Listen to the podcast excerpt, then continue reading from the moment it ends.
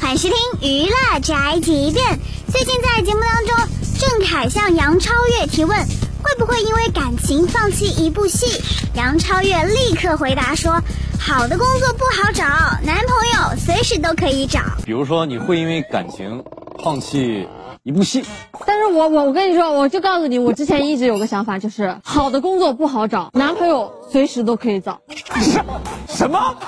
这工作真的很难找，成千上万毕业的大学生啊，跟你抢工作啊呀，你怎么抢得过呀？你好爱工作。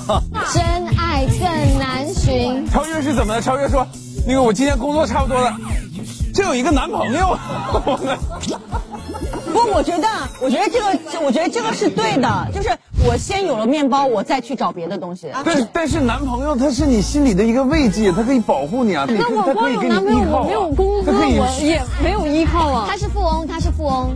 他是富翁也不行啊，那我伸手要钱，我多丢面子呀。”可真是明明白白杨超越呢，还挺拎得清的。